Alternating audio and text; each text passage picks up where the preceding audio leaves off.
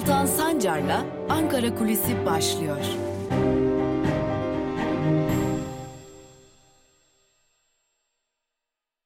Araştırma ve soruşturma komisyonları oluşturulmalıdır. 2. Hakim teminatıyla desteklenmiş Cumhuriyet Başsavcıları derhal harekete geçerek devletin itibarına yönelik bu açık saldırılar karşısında bütün iddialar konusunda derhal soruşturma başlatmalıdır. 3. Soruşturmaların selametı açısından başta İçişleri Bakanı olmak üzere iddialara muhatap olan bütün yetkililer derhal istifa etmelidir. İstifa etmezlerse Cumhurbaşkanı tarafından azledilmelidirler. 4. Bütün devlet yapılarına çöreklenmiş paralel veya illegal yapıların hangi ad ve kimlikle olursa olsun meşruiyetini devlet milletten almamış olan her türlü yapının devletten temizlenmesi ve bütün mafya ve illegal yapı örgütlerinin bağlantılan yok edilmesi için bir temizlemeler operasyonu başlatılmalıdır. 5. Bu incelemelerin, bu çalışmalar sürerken daha önce devlet görevinde bulunmuş ve yetkin liğiyle kendini ispat etmiş şahıslardan oluşan bir inceleme heyeti oluşturulmalı ve devlet yapısına dönük kapsamlı bir inceleme gerçekleştirilmelidir. 6. Bütün bu süreçte başta Yalıkavak Marinası olmak üzere şu veya bu gerekçeyle el konmuş ve bir takım örgütler tarafından kullanıldığı artık ayan beyan belli olan bütün süreçlerde ekonomik ve hukuki işlemler keenlem yakın yani olmamış addedilerek bu işlemler yürürlükten kaldırılmalı. Bütün bu yapılar Türk milletinin malı olarak Türkiye Cumhuriyeti Devleti'nin hazinesine devredilmelidir. Ve nihayet yedi. Bizim pazartesi günden başlattığımız temiz siyaset hareketinin bir devamı olarak ve bu hareketin ayrılmaz unsur olarak bir temiz siyaset devriminin gerektirdiği bütün adımlar atılmalıdır. Siyasi ahlak yasası çıkarılmalıdır. İmar yasası çıkarılmalıdır. Siyasetin finansmanı yasası çıkarılmalıdır. İhale yasası tümüyle gözden geçirilmelidir.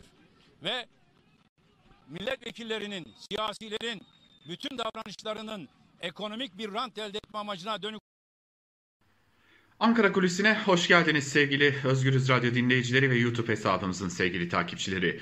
Bugün Ankara Kulisi'ne dün eski başbakanlardan, eski AKP genel başkanlarından ve şimdi Gelecek Partisi'nin genel başkanı olan Ahmet Davutoğlu'nun dün Türkiye Büyük Millet Meclisi önünde yaptığı açıklamayla başladık. Tabi dün e, beklenti Ahmet Davutoğlu'nun burada yapacağı açıklamadan beklenti tam olarak buydu. Ama bir ihtimal daha konuşuluyordu. Acaba Ahmet Davutoğlu 7 Haziran 1 Kasım seçimleri arasında neler olduğuna dair bir açıklama yapabilir mi? Ya da buna dair bir ipucu verebilir mi diye de bir beklenti vardı. Şimdi şöyle bir hatırlatalım. E, dün Ahmet Davutoğlu Türkiye Büyük Millet Meclisi önünde saat 15'te bir basın açıklaması düzenleyeceğini ve temiz siyasetle ilgili e, mafya siyaset ilişkisiyle ilgili bir, ilgili bir takım çağrılarda bulunacağını da belirtmişti. Lakin Ahmet Davutoğlu Türkiye Büyük Millet Meclisi önüne gitmeden yani uzunca bir süre Dışişleri Bakanı, Başbakanlığın danışmanı, e, üstüne Başbakan, AKP Genel Başkanı olarak gittiği, milletvekili olarak, siyasetçi olarak gittiği Türkiye Büyük Millet Meclisi'nin Çankaya kapısı önünde bir basın açıklaması yapacaktı. Ama kendisi gitmeden polis ekipleri Çankaya kapısını abluk altına aldılar Akordiyon barikat olarak nitelendirilen polis barikatları kuruldu, çevik kuvvet ekipleri geldi, meclis polisleri çevrede geniş güvenlik önlemi aldı. Ahmet Davutoğlu gelmeden önce oraya gelen Gelecek Partisi'nin yöneticileri, il başkanları, üyeleri e, polis kordonuna alındılar. Çankaya kapısı önünden uzaklaştırıldılar ve Çankaya kapısı, Çankaya kapısı yakınında bulunan bir parka kadar sürüklendiler. Oraya kadar uzaklaştırıldılar. Ardından Ahmet Davutoğlu geldi. Ahmet Davutoğlu e, yine partililerinin çağrısına e, bak döndü, baktı ve e, Türkiye Büyük Millet Meclisi'nin Çankaya kapısı önünde az önce izlediğimiz bir kısmını izlediğimiz açıklamayı yaptı. Ama esas merak edilen elbette ki Ahmet Davutoğlu'nun esas açıklanmasını istedikleri şey aslında 7 Haziran 1 Kasım seçimleri arasında ne olduydu? Zira AKP'nin çoğunlukta çoğunluğunu kaybettiği ve artık tek başına iktidar olamadığı ilk seçim 7 Haziran. 7 Haziran'dan sonra bir takım e, koalisyon görüşmeleri gerçekleştirildi. Birazdan ayrıntılarını elbette aktaracağız ama o koalisyon görüşmelerinden sonuç çıkmadı. 1 Kasım'da yeniden seçime gidildi. Zaten MHP Genel Başkanı Devlet Bahçeli 7 Haziran'da hemen yaptığı açıklamada bir daha sandığa gidilmeli açıklaması yapmıştı. Ama işin daha ilginç tarafı O güne kadar sessiz sakin tabi yine bir takım 7 Haziran öncesi e, bombalı saldırılar başlamıştı bir takım gerginlikler başlamıştı ama 7 Haziran'da HDP'nin tek başına parti olarak barajı aşması ve AKP'nin tek başına iktidar olacak çoğunluğu kaybetmesiyle birlikte artık olaylar bambaşka bir seyre geçmişti. Fakat 7 Haziran sonrasıyla ilgili geçtiğimiz gün Süleyman Soylu dönemin AKP e, milletvekili olan e, ve e, Ahmet Davutoğlu'nun başbakanlığını, genel başkanlığını yaptığı AKP'nin bir MKYK toplantısında 7 Haziran'dan sonra Ahmet Davutoğlu'nun biz HDP ile birlikte bir ittifak da yapabiliriz, anayasa da yapabiliriz şeklinde bir açıklaması oldu. Hatta Ahmet Davutoğlu'nun AKP'lilere özellikle AKP milletvekillerine, MKYK üyelerine hepinizin odalarınızda neler konuştuğunuzu biliyorum biçiminde bir e, tırnak içerisinde söyleyeceksek bir tehditte bulunduğunu öne sürmüştü e, İçişleri Bakanı Süleyman Soylu. Yani e, kaba bir tabirle söyleyecek olursak e, Süleyman Soylu dönemin başbakanı tarafından AKP'lilerin dinlendiğini belirtmişti. Dün aktarmıştık Ankara kulisindeydi. E, Davutoğlu'nun sözcüsü, Gelecek Partisi'nin sözcüsü Serkan Özcan yalan ve iftira demişti. Dün sabah saatlerinde Ahmet Davutoğlu da bu konuya dair konuştu. Soylu'nun Habertürk ekranlarındaki suçlamalarına değindi Davutoğlu ve aynen e, okumak istiyorum ne söylediğini. Söylediği her şey külliyen yalandır. Bir tane doğrusu yok. Ben arkadaşlarım dinletmek gibi bir işe girmem. Soylu alçakça iftira atıyor. Elinde devlet imkanı var. Emniyete, MIT'e söylesin. Çıkarsınlar kimi dinletmişim. MKYK toplantısında şunları şunları söyledim diyor. Bir kişi söylediklerine şahitlik edemez dedi. Yine e, devamında e, kendisine de bir kumpas kurulduğunu söyledi ve e, şunları kaydetti. Yine aynen aktarmak istiyorum e, bir yanlışlık olmaması için. Ben terörle mücadele için Mehmetçik ile birlikte Silopi'deyken, Sur'dayken, Van'dayken, Ceylanpınar'dayken Süleyman Soylu benim arkamdan 3-5 kişiyle kumpas kuruyordu. Benim olduğum yere rüşvet girmezdi, nepotizm girmezdi, benim olduğum yere mafya girmezdi. Bu bendin yıkılması gerekiyordu ki bu çark sürsün. Kurtlar sofrasında oturan o alçak kurtlar sahne alsınlar. Soylu kendisini ihbar ediyor. Ben meşru başbakana karşı kumpas kurdum diyor. Bunların siyaseti bir kurtlar sofrasıdır dedi ve e, ilerleyen aşamalarda da kendisine Binali Yıldırım'la Berat Albayrak'la birlikte Süleyman Soylu'nun da bir kumpas kurduğunu öne sürdü Ahmet Davutoğlu da. Ve e, bir de çağrısı vardı tabii ki Hulusi Akar ve Efkan Ala'ya. Kendisinin döneminde birisi Genelkurmay'da birisi İçişleri Bakanlığı'nda olan isim. Her iki isme de artık konuşmanızın vakti geldi biçiminde de bir çağrı yaptı ve dedi ki benim dönemimde ne ağır mı da ağır mı vardı? Benim dönemimde ağır sahnede değildi. Nasıl girdi sahneye? Efkan Ala İçişleri Bakanı iken Mehmet Ağar 90'lı yılların kadroları ile biz devredeyiz havalarıyla dolaşabiliyor muydu? Nasıl girdi? Süleyman Soylu'nun kendisi Mehmet Ağar'ın sistem içerisine girmesine vesile oldu, aracılık etti dedi. Şimdi bu karşılıklı açıklamalar. Ama e, Türkiye siyaseti özellikle Halkların Demokratik Partisi ve Cumhuriyet Halk Partisi Ahmet Davutoğlu'ndan bir açıklama bekliyor. 7 Haziran 1 Kasım arasında neler yaşandı? Çünkü 7 Haziran 1 Kasım arasındaki süreç kaba tabirle söyleyecek olursak AKP'yi ipten alan süreç. Yani AKP'nin artık bu ülkede tek başına iktidar olamadığı süreçten bir kez daha tek başına iktidar olmasına geçen süreçle ilgili bir dönem. Şimdi şöyle kısaca hatırlatmak istiyorum. 7 ee, Haziran'da bir seçim oldu. 7 Haziran seçiminden hemen sonra 11 Haziran'da Cumhurbaşkanı Erdoğan e, CHP'nin o dönemki eski genel başkanı Deniz Baykal'ı, Antalya milletvekili olan Deniz Baykal'ı e, çağırdı ve bir görüşme yaptılar. Baykal görüşmeyi en yaşlı üye sıfatıyla meclis başkanlığını yürüteceği için bir e, görüşme olarak nitelendirse de kulisler Deniz Baykal'ı yalanlıyor. Deniz Baykal'ın söylediğinin aksine e, bu görüşmede AKP'nin yol haritası konusunda bir takım tartışmalar yapıldığı belirtiliyor. Hatta Bahçeli'den AKP HDP ile koalisyon kursun açıklamasının da bu döneme denk geldiğini hatırlatmakta fayda var. CHP ise Bahçeli'yi ikna turlarına başlamıştı. Tam da o dönemde koalisyona ikna etmeye çalışıyordu. Yani bir CHP e, MHP koalisyonu kurulsun gerekirse HDP'de dışarıdan destek versin gibi bir e, azınlık hükümeti biçiminde bir koalisyona ikna etmeye çalışıyorlardı. Fakat buradan bir sonuç çıkmadı tabi. 18 Haziran'da CHP lideri Kemal Kılıçdaroğlu Bahçeli'ye gel sen başbakan ol çağrısı dahi yaptı. Bahçeli ise Kılıçdaroğlu'na tepki gösterdi ve bütün kapıları kapattı. Meclis 1 Temmuz'da açıldı. Bahçeli'nin stratejisi yine tartışma konusu olmaya başladı. Deniz Baykal CHP'nin meclis başkanı adayı oldu ve AKP'nin adayı İsmet Yılmaz ile yarıştı. Bahçeli son turda geçersiz oy verecekleri açıklamasını yapınca seçimi AKP'linin oylarıyla sal çoğunlukla Yılmaz kazandı. Tabi o arada koalisyon görüşmeleri devam etti. Çok uzun bir süre istikşafi görüşmeler olarak adlandırılan görüşmeler AKP ile CHP arasında devam etti ve bir türlü bu görüşmelerden sonuç çıkmayacağı anlaşılmasına rağmen ki o dönemle ilgili iddia o ki Davutoğlu, Ahmet Davutoğlu dönemin AKP Genel Başkanı ve Başbakan Ahmet Davutoğlu CHP ile bir koalisyon kurmak istiyordu ama gelin görün ki Cumhurbaşkanı Erdoğan ve CHP AKP içerisindeki bazı güçler Ahmet Davutoğlu'nun bu koalisyonu kurmasına engel oluyorlardı. Bu da başka bir iddia. Hatta o dönem Ahmet Davutoğlu'nun bu koalisyonu kurma noktasında adım atması halinde kendisine dair e, çok ciddi e, yaptırımların uygulanabileceği de belirtiliyordu ki zaten ilerleyen dönemlerde de o yaptırımlar uygulandı. Hatta AKP'nin bölünebileceği tartışmaları bile o dönemde başlamıştı ki nitekim ilerleyen zamanlarda da bölündü. Ve dikkat çekicidir ki bu görüşmelerden sonuç çıkmamasına rağmen yani bu istikşafi görüşmelerden sonuç çıkmamasına rağmen CHP'ye görüşme hakkı çok geç teslim edildi. Artık iş işten zaten geçmişti. Birlikte hükümet kuralım teklifi gelmedi AGP'den de ve kanlar kan akmaya başladı artık. 20 Temmuz'da Suruç'ta Kobani'deki çocuklara hem oyuncak götürmek isteyen hem de e, psikolojik destek olmak isteyen gençlere yönelik IŞİD saldırısında 30'dan fazla genç hayatını kaybetti ve çok ilginçtir ki 22 Temmuz'da Ceylanpınar'da iki polis memuru yaşadıkları evde başlarından vurularak katledildiler.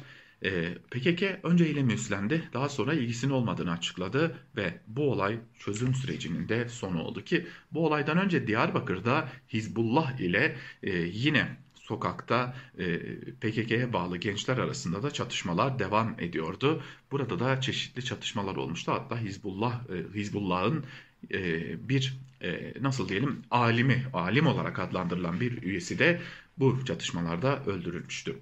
Ve çok dikkat çekicidir ki 22 Temmuz'daki bu Ceylanpınar'da iki polis memurunun katledilmesine dair başlarının arkasından vurularak katledilmesine dair e, soruşturmada hiç kimse ceza almadı. Bu e, olayın çözüm sürecinin sona erdirilmesi için bir kumpas olduğu ihtimali zaten artık açık bir şekilde görülebiliyordu. Ve talimat geldi 24 Temmuz'da. Başbakan olan Ahmet Davutoğlu PKK ve IŞİD'e karşı yönelik e, karşı operasyonların emrini verdi ve 26 Temmuz'da PKK'de bir açıklama yaptı. Ateşken, fi, ateşkes fiilen bitmiştir dedi ve eylemler, saldırılar başladı.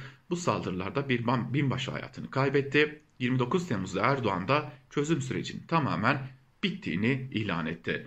4 Ağustos'ta HDP eş genel başkanı o dönem Selahattin Demirtaş PKK devlet PKK derhal silah bırakmalı, hükümet operasyonlara son vermeli dedi. Demirtaş ve HDP PKK'ye açıkça bir tavır almamakla suçlandı. 12 Ağustos'ta ise KCK bir açıklama yaptı ve demokratik özellik ilan etti. Dedi ki bu açıklamadan sonra yoğun bir çatışma dönemine girildi ve çok fazla kan aktı. Bu süreçte Dağlıca'da bir saldırıda 16 asker, Iğdır'da bir saldırıda 13 asker, e, yine 8 Eylül'de e, ülkede HDP yönelik çok ciddi bir şekilde linç kampanyaları başlatıldı. HDP binaları ateşe verildi, HDP'liler linç edildi ve tam da bu dönemde Ahmet Davutoğlu bir açıklama yaptı ve dedi ki anketlerde oylarımız yükseliyor. 10 Ekim ise Türkiye tarihinin en kanlı günlerinden biriydi. 10 Ekim'de Ankara'da barış mitingine, barış ve demokrasi mitingine yönelik IŞİD'in gerçekleştirdiği bombalı saldırıda yüzden fazla yurttaş hayatını kaybetti ve Cumhuriyet tarihinin en büyük saldırısından sonra Davutoğlu kokteyl terör açıklaması yaptı. Davutoğlu katliam için IŞİD ile birlikte PKK'yı işaret etti ve bu da ayrıca tepki çekti. Davutoğlu'nun 20 Ekim'de 90'lı yıllardaki faili meçhul cinayetleri hatırlatan, şimdi tanıdık geldi değil mi? Hani e, benim dönemimde Mehmet Ağar var mıydı diyor ya e, Davutoğlu. E, çok dikkat çekilir 20, 20 Ekim'de seçimden birkaç gün önceki yaptığı konuşmada diyor ki AKP giderse beyaz toroslar gelir. Evet Ahmet Davutoğlu böyle de bir açıklama yaptı. Ve 1 Kasım'da sandığa gitti Türkiye. Özellikle Türkiye'nin belli noktalarında çok ciddi çatışmalar, sokağa çıkma yasakları, ölümlerin yaşandığı günde AKP yeniden %49 oy alarak 317 milletvekili alarak sandıktan galip olarak ayrıldı. HDP oy kaybetse de barajı aştı. MHP oy kaybetti ve %11'e düştü. CHP'nin oyları ise %25'e yükseldi. Zaten 1 Kasım'dan sonra da çatışmalar çok hızlı bir şekilde hem de bombalı saldırılar devam etti. Ve o günden sonra çatışmalar hiç durmadı, ölümler hiç durmadı ve sonunda 15 Temmuz'da da bir darbe girişimiyle Türkiye karşı karşıya kaldı. 7 Haziran ve 1 Kasım arasında en dikkat çeken politik tavır elbette ki MHP Genel Başkanı Devlet Bahçeli'ye aitti. Ee, ve Devlet Bahçeli bu dönemde 7 Haziran akşamı koalisyon ihtimallerinin tamamına hemen hayır dedi ve seçim yenilensin dedi. Kılıçdaroğlu gel başbakan ol dedi. Bunu da reddetti. AKP'ye başkan seçme kapısını açtı. Yani şöyle meclis başkanlığı seçiminde aldığı tavırla belki de Cumhur İttifakı'nın temellerini attı ve Türkiye Büyük Millet Meclisi'nin başkanını seçmesi için AKP'ye bir yol açtı. 17 ee, Temmuz'da da azınlık hükümetine destek vermeyeceğiz dedi. Şimdi bunlar bilinenler, kamuoyu önünde yaşananlar. Ama bir de AKP içerisinde yaşananlar var ki o seçimden 1 Kasım'dan bir süre sonra Ahmet Davutoğlu'nun e, başbakanlık koltuğundan olmasına yol açtı. O dönem pelikancılar Berat Albayrak ve ekibi e, suçlandı. Ama sonra Ahmet Davutoğlu'nun açıklamasına göre Soylu ve Binali Yıldırım da bunlardan sorumluydu. Ve hiçbir zaman 7 Haziran 1 Kasım arasında neler yaşandığını, net olarak neler yaşandığını, yani çözüm süreci fikrinden nasıl vazgeçildiğini, istikşafi görüşmelere rağmen koalisyon kurma ki CHP'nin tüm yapıcı tavırına rağmen koalisyon kurma fikrinin neden gerçekleşmediğini Ahmet Davutoğlu açıklayamadı. Ve Ahmet Davutoğlu o dönemde yaşananları her açıklamadığı gün bu ülkede başka o dönemle ilişkili şeyler yaşanıyor. Bugün AKP iktidar, Cumhur İttifakı iktidar, Cumhurbaşkanı Erdoğan milli devletin tepesinde yönetmeye devam ediyor ve Ahmet Davutoğlu AKP'den ayrılmış durumda. Lakin Davutoğlu konuşmadıkça ne o günler aydınlanacak ne de bugün siyasette içerisine girmiş olduğumuz bu karanlık dönem içerisinde Sedat Peker gibi mafya liderlerinin, Mehmet Ağar gibi 90'lı yılların faili meçhullerinden sorumlu tutulan isimlerin ki Tansu Çiller gibi artık e, bir mitinglere gidip AKP'ye oy verin çağrısı yapan isimlerin e, konuşulduğu döneme nasıl gelindiği belli değil. Evet e, Ahmet Davutoğlu beyaz gömleğini giydi. Türkiye Büyük Millet Meclisi önünde temiz siyaset çağrısı yaptı. Lakin Ahmet Davutoğlu 7 Haziran ve 1 Kasım seçimleri arasındaki o süreçte yaşananları başbakan olarak birebir şahitlik ettiği dönemde yaşananları çözüm sürecini bozan etmenler neydi? Ceylanpınar'da polislerin öldürülmesinde kimin parmağı vardı? MIT ne demişti ya da e, emniyet ne gibi bir rapor vermişti? AKP içerisinde neler yaşandı? CHP ile yaptıkları görüşmelerde koalisyona yaklaşılmasına rağmen neden koalisyon kurulmadı sorularına cevap vermediği müddetçe Türkiye karanlık içerisinde yaşamaya devam edecek. Bu yüzden Ahmet Davutoğlu konuşmadıkça ve Ahmet Davutoğlu 7 Haziran 1 Kasım arasını anlatmadığı sürece Türkiye siyaseti karanlıkta kalmaya devam edecek. Ankara kulisini bugünlükte noktalamış olalım. Yarın yine aynı saatte Özgürüz Radyo'da ve YouTube hesabımızda görüşmek umuduyla.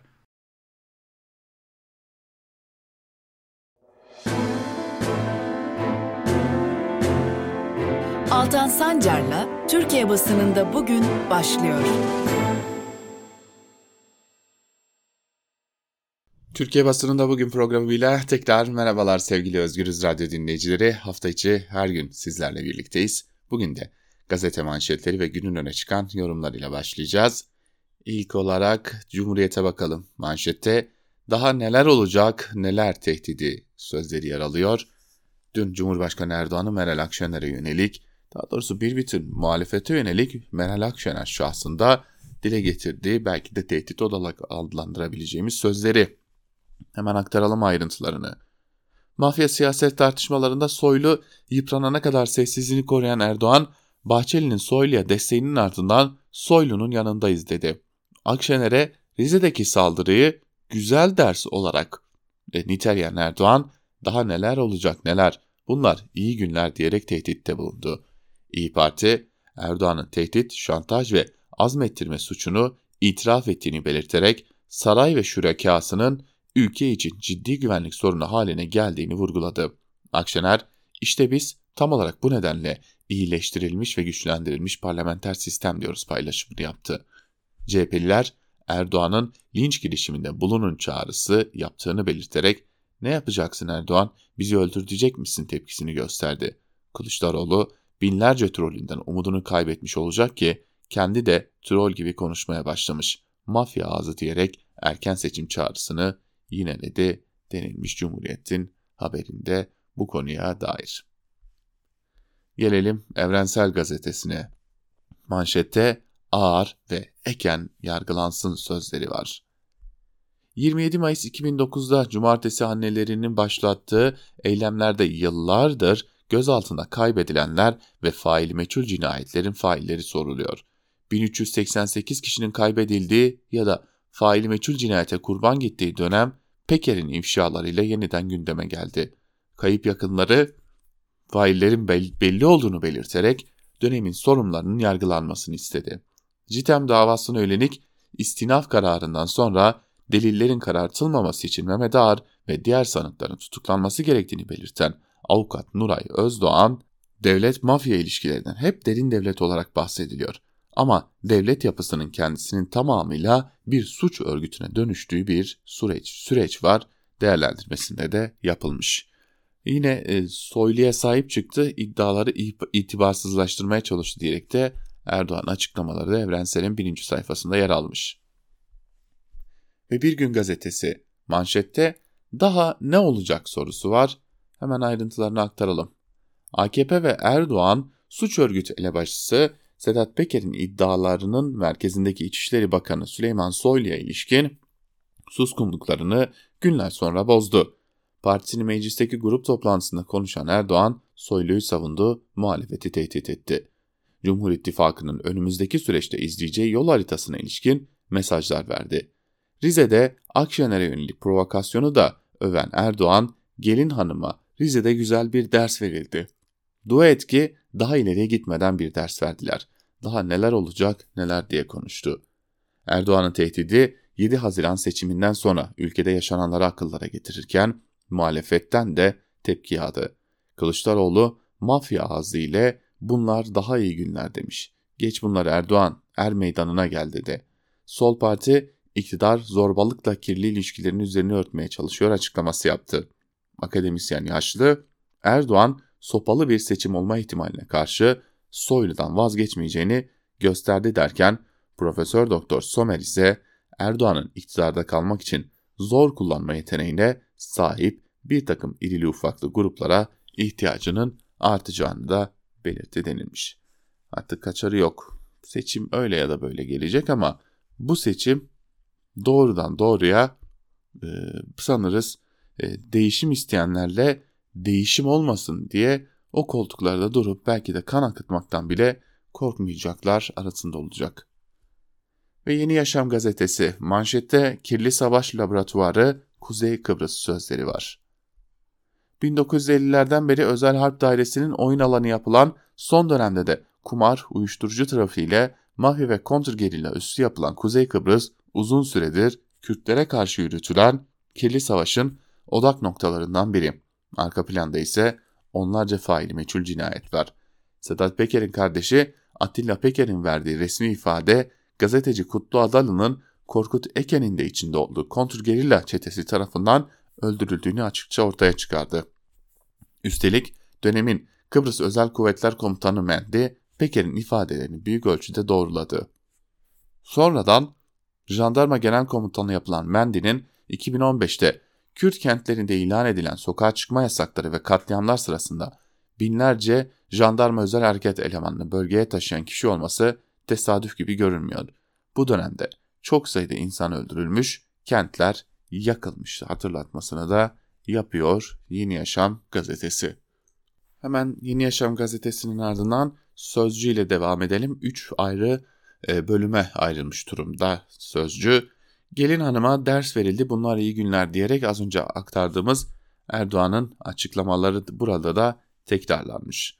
E, ve hemen alt bölümünde ise Sözcü gazetesinin endişe etmeye mahal yok Türkiye iyi olacak diyerek Meral Akşener'in cevabı var. Akşener 2019'da Erdoğan'ın yine bir tehdidine şu cevabı vermişti. Elinden geleni ardına koyma. Hodri meydan. Ölüm ölüm, hapisse hapis. Bir milim geri adım atmam demişti.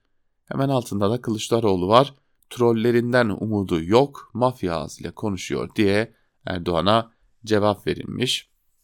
Er meydanına gel, milletten korkulmaz, sandığı getir.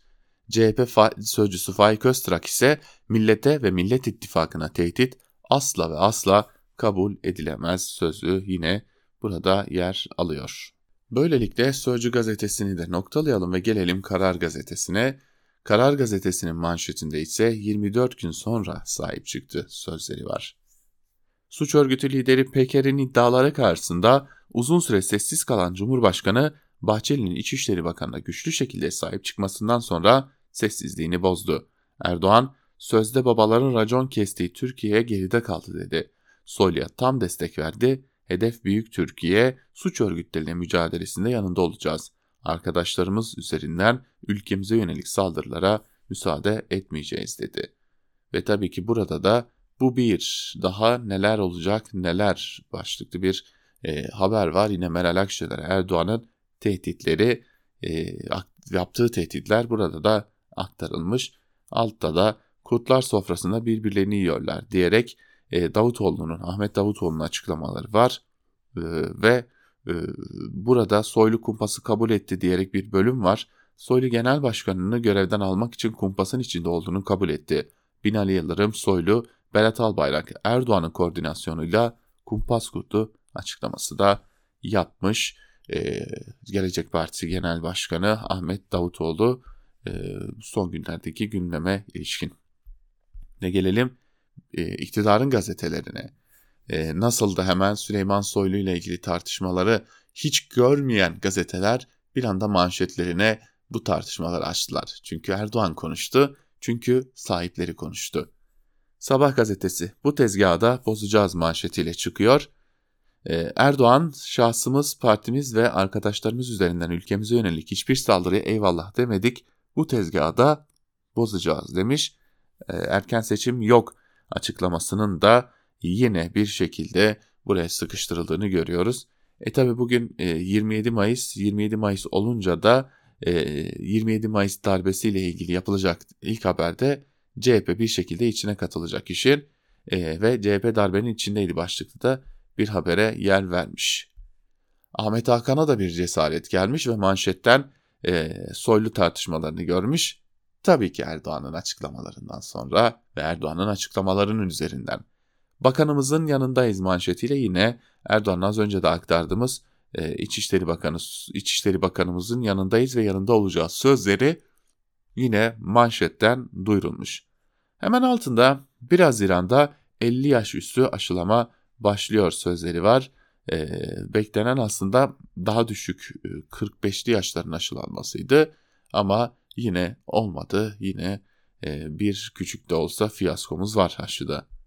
Ve milliyet de tabii ki günlerdir 20 gündür haberleri doğru düzgün görmeyenler Erdoğan sahip çıktı manşetiyle çıkıyor. Milliyet de aynı şekilde Cumhurbaşkanı Erdoğan'ın e, soylu açıklamalarını aktarıyor. Hemen altında da bunlar iyi günler diyerek İyi Parti Genel Başkanı'na ve bir bütün muhalefete yönelik tehditler de e, buradan aktarılmış yine.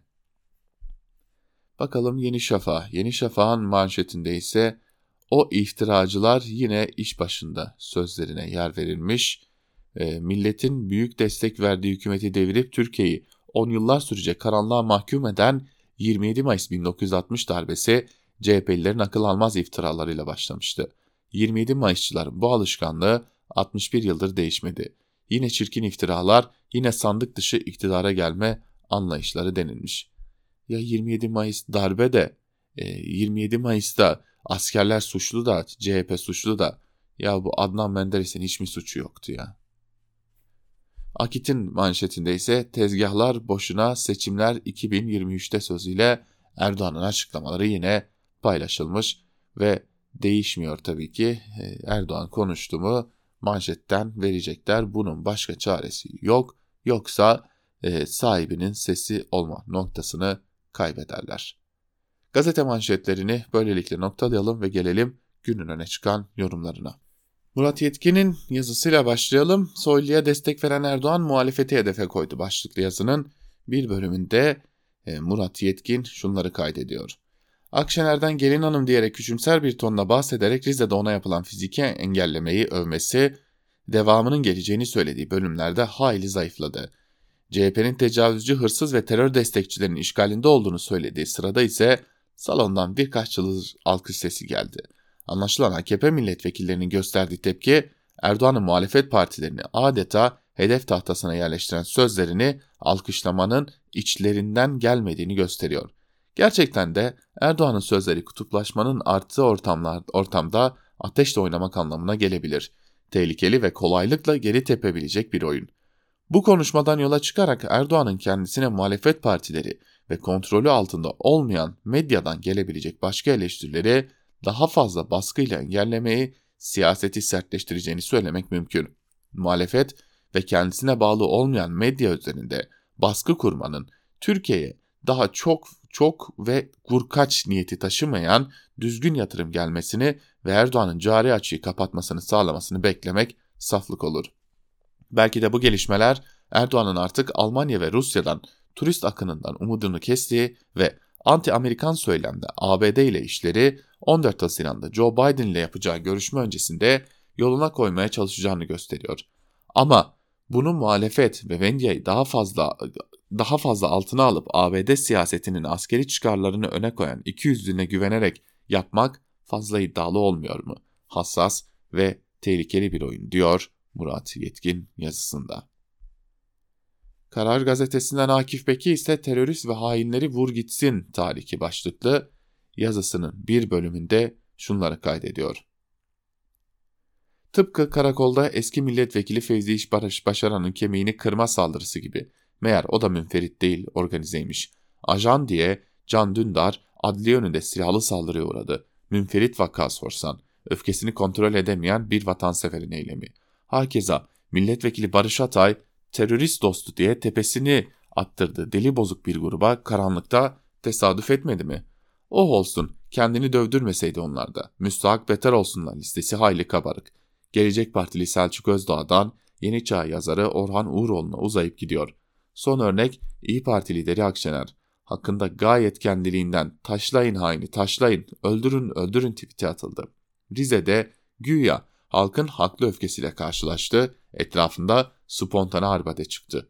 Bu ülkede münferit olarak sunulan, örtülen hangi siyasi şiddet sonradan organize çıkmadı ki? Asayiş ve can güvenliğinden sorumlu iktidarlar sokağa kaçma tehlikesine karşı bu yüzden hep tetikte ve uyanıktır bizde. Halkı kim ve düşmanla tarih esası bundan var. Meğer planlı tarih, meğer kirli provokasyon, meğer hain ve karanlık kışkırtma olduğu hep sonradan mı anlaşılacak diye soruyor ve son cümlesinde yazısını şunu söylüyor. Bütün şartlar oluştu. Mafya siyaset ilişkisini deşifre edecek bir savcıyla paylaşmak için daha neler bekleniyor denilmiş. Habertürk'ten Muharrem Sarıkaya ise siyasetin dili başlıklı bir yazı kaleme alıyor ve yazısının bir bölümünde Sarıkaya da şunları kaydediyor. Birini diğerinden ayırmadan belirteyim ki siyasete son dönem hakim olan dil, geçmiş deneyimlerde gösteriyor ki fayda getirmez. Bunu görmek için çok uzağa gitmeye gerek yok. 90'ların ortalarına bakmak yeterli. Nasıl ki o dönem siyasete hakim olan bu dil, toplumsal barış yerine çatışmayı ürettiyse, bugün de aynısını yapacağından kimse endişe etmesin. Hayret ettiğim ise HSK üye seçiminde bu denli uzlaşan ve ortaklaşabilen siyasetin bir gün sonra başka bir moda geçiyor olması. Oysa partilerin neredeyse tamamı toplum sözleşmesi diye bilinen anayasa çalışıyor. Haydi onun için sistem çatışması var. Çıkmasında güçlük olabilir. Ancak anayasa uyum gereği çıkması gereken siyasi partiler ve seçim kanunları var. Bunların e, üzerinde de bir uzlaşı yakalanması gerekiyor ki sağlıklı bir şekilde en az itirazla çıkabilsin. Oysa bunun tam tersi bir durum hakim. Bütün partiler de kabul ediyor ki yakın gelecekte bir seçim yok. Buna karşın bir ay sonra sandıkta oy kullanılacak gibi bütün partiler seçim meydanında diline, so meydanı diline soyundu. Bunun bir sonuç getirmeyeceğinin görülmesi gerekiyor. Yoksa bunun sokaktaki yansıması hiçbir siyasi fayda, partiye fayda getirmez. Zaten salgın nedeniyle evinde bunalmış kitlelere yansıması ise beklenenden yüksek olur diyor Muharrem Sarıkaya. Dinçer Demirkent ise kalkması gereken perde 2015'te ne oldu başlıklı bir yazı kaleme alıyor ve yazısının bir bölümünde Dinçer Demirkent ise şunları kaydediyor. 7 Haziran 2015 seçimlerinin iki kritik sonucu oldu.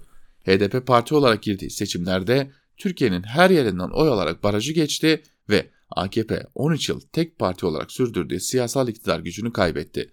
Geçici hükümette iki HDP'li bakan yer aldı. Eylül ayında iki bakan istifasını sundu. Avrupa Birliği Bakanı Ali Haydar Konca istifasının ardından çözüm masası tamamen devrilmiş, 90'lı yılları aşan ve sıkı yönetim dönemlerini aratan savaş konsepti maalesef devreye konmuştur. Ülkemiz ve halklarımız polis, asker, gerilla, genç çocuk ayrımı yapmaksızın her gün onlarca yurttaşımızın yaşamını yitirdiği kanlı girdaba saray ve AKP eliyle itilmiştir açıklamasını yaptı. Türkiye bu dönemde 12 Eylül koşullarını andıran bir ortamı sürüklendi. Yeni bir güvenlik konsepti oluşturulmuş, özel güvenlik bölgeleri ve sokağa çıkma yasakları ile fiili olarak sıkı yönetim ve o hal uygulamalarına gidilmişti. Devlet olağan yasalarının yerine yasayı askıya alarak kendini koruma konseptini geçirmişti. İşte bu koşullarda bu koşullar her yaratıldığında ortaya çıktığı gibi yasasızlığa diğerleşen devlet dışı devlet tarafından kullanılan güçler geçmesinin zemini oluşmuştu. Peker 9 Ekim'de miting yapıp oluk oluk kan akıtacağını söyledikten sonra 10 Ekim katliamı yaşandı. Tüm bunları bildik, bildikten sonra suç örgütü liderinin sosyal medyada yaptığı o zaman korku iklimi yaratılması gerekiyordu sözünü nasıl ciddiye almayalım. Bu sürecin ardından 2016'da devlete paralel olarak örgütlenmiş ve uzun dönem çatışma başlayana kadar AKP ile işbirliği yapan hiçbir yasal zemini olmasa da devlet içinde hakim hale gelmiş bir çetenin darbe girişimi ve ardından o hal rejiminin ilanı ile olağan rejim içinde yapılması gerek neredeyse imkansız olan rejim değişikliği gerçekleştirildi. İşte Soylu bu olağanüstü halin bakanı oldu ve yeni rejimin mimarlarından biri olduğuna kuşku yok. O hal içinde Nisan 2017'de hiçbir siyasal dengenin olmadığı başkancı bir rejim ilan edildi. Uzlaşmacı koalisyonların yerini ittifaklar aldı. Bu ittifaklar yasal olarak kurulmuş partileri de içerebilirdi. Türlü yollarla güç edinmiş ve gücünü devlete paralel olarak kullanabilen çetelerde. 2015'in ikinci yarısında yaratılan hukuki boşluk artık kalıcı hale geldi. Bu boşlukta yasanın gücünü eline geçirenlere soy kütüğüne bakalım. 90'ların failleri bir anda türeyi vermediler. Bir ara rejim içinde yaratılan hukuk boşluğuna yerleştiler. Bugün güçlü biçimde sormamız gereken soru şudur. 2015'te ne oldu diyor Dinçer Demirkent'te. Bugün biz de Ankara Kulisi programındaki sorumuzda bunun için e, Davutoğlu'nun bir an önce konuşması gerekiyor. Bir diğer yazı ise Fehim Taştekin'e ait Peker, Damat, Siha ve Dış, dış Siyasetin Mafyoz Hali başlıklı yazısının bir bölümünde Fehim Taştekin ise şunları kaydediyor. Polonya'ya satılacak 24 adet Bayraktar TB2 ile ilgili anlaşmaya imza konuldu. Gururunu Türkiye tarihinde ilk kez NATO ve AB üyesi bir ülkeye insansız hava aracı ihraç edecektir sözleriyle paylaşan Erdoğan, Mart'ta Suudilerin de SİHA'larla ilgilendiğini söylemişti. Dışişleri Bakanı Mevlüt Çavuşoğlu da Ukrayna'ya verilen SİHA'ları kendisine yönelik tehdit sayan Rusya'ya istiyorsanız size de satabiliriz teklifinde bulunmuştu. Burada savunma sanayindeki gelişmenin eleştirisini yapmıyorum. SİHA'larla dış ilişkileri dizayn etmenin mantığına işaret ediyorum. Güdülen yaklaşım Türkiye'yi tarafı olmadığı savaşlara ve krizlerin parçasına dönüştürüyor. Mesela Yemen'i cehenneme çeviren Suudilere siyah satmak için can atıyor. Rusya'nın hışmına uğrama pahasına Ukrayna'nın Donbas bölgesi ve Kırım'da kullanılmak üzere aradığı askeri kapasiteyi sunuyor. Rusya Dışişleri Bakanı Sergey Lavrov'un 24 Mayıs'ta yayınlanan şu uyarısı yeterince ciddiydi. Türk meslektaşlarımıza durumu itinalı bir biçimde analiz etmelerini, Ukrayna'nın militarist düşüncelerini desteklemeyi bırakmalarını her düzeyde tavsiye ediyoruz. Erdoğan siyah kartına neden bu kadar sarılıyor? ABD'ye karşı S-400 kartını kullanırken güttüğü mantıktan gidiyor. Ters tepen S-400 nedeniyle bozuştuğu Amerikan yönetimine yaklaşmak için bu sefer Rusya'yı çıldırtacak şekilde Bayraktar TB2 ile oynuyor. Peker Venezuela ile sıra dışı ilişkileri de kokainin yanı sıra rota bağlamında gündemimize yeniden soktu. Fakat oradaki asıl sıra dışılık ABD'nin İran'a yaptırımlarını Halkbank üzerinden delme mekanizmasında olduğu gibi benzer bir çarkın burada kurulmasıdır. Venezuela'nın altınlarının Türkiye'de işlenmesi meselesi. Yeter ki bir çark dönsün, iktidar sahiplerinin cebi dolsun. Mafya tarzı ve ruhunun hiç olmadığı kadar derinlemesine iktidarın icra kanallarında içselleştirildiğine şahit oluyoruz. İçeride olan dışarıya da rengini veriyor. Peker nedir ne değildir derken aynaya yansıyan iktidarın da süriyetidir. Peker sürgünde ver yansınları oynuyor ama onunla davadaş ve paydaş olmuş, rolleri bölüşmüş, paylaşmış ve paslaşmış klik aynı tarz, taktik, dil ve ruh kitleye dümende diyor yazısının bir bölümünde Fehim Taştekin. Ve biz de Fehim Taştekin'in bu yazısıyla sizlere bugünlük de veda ediyoruz ve yarın haftanın son Türkiye basınında bugün programıyla sizlerle olacağımızı da hatırlatmış olalım. Hoşçakalın, bizden ayrılmayın.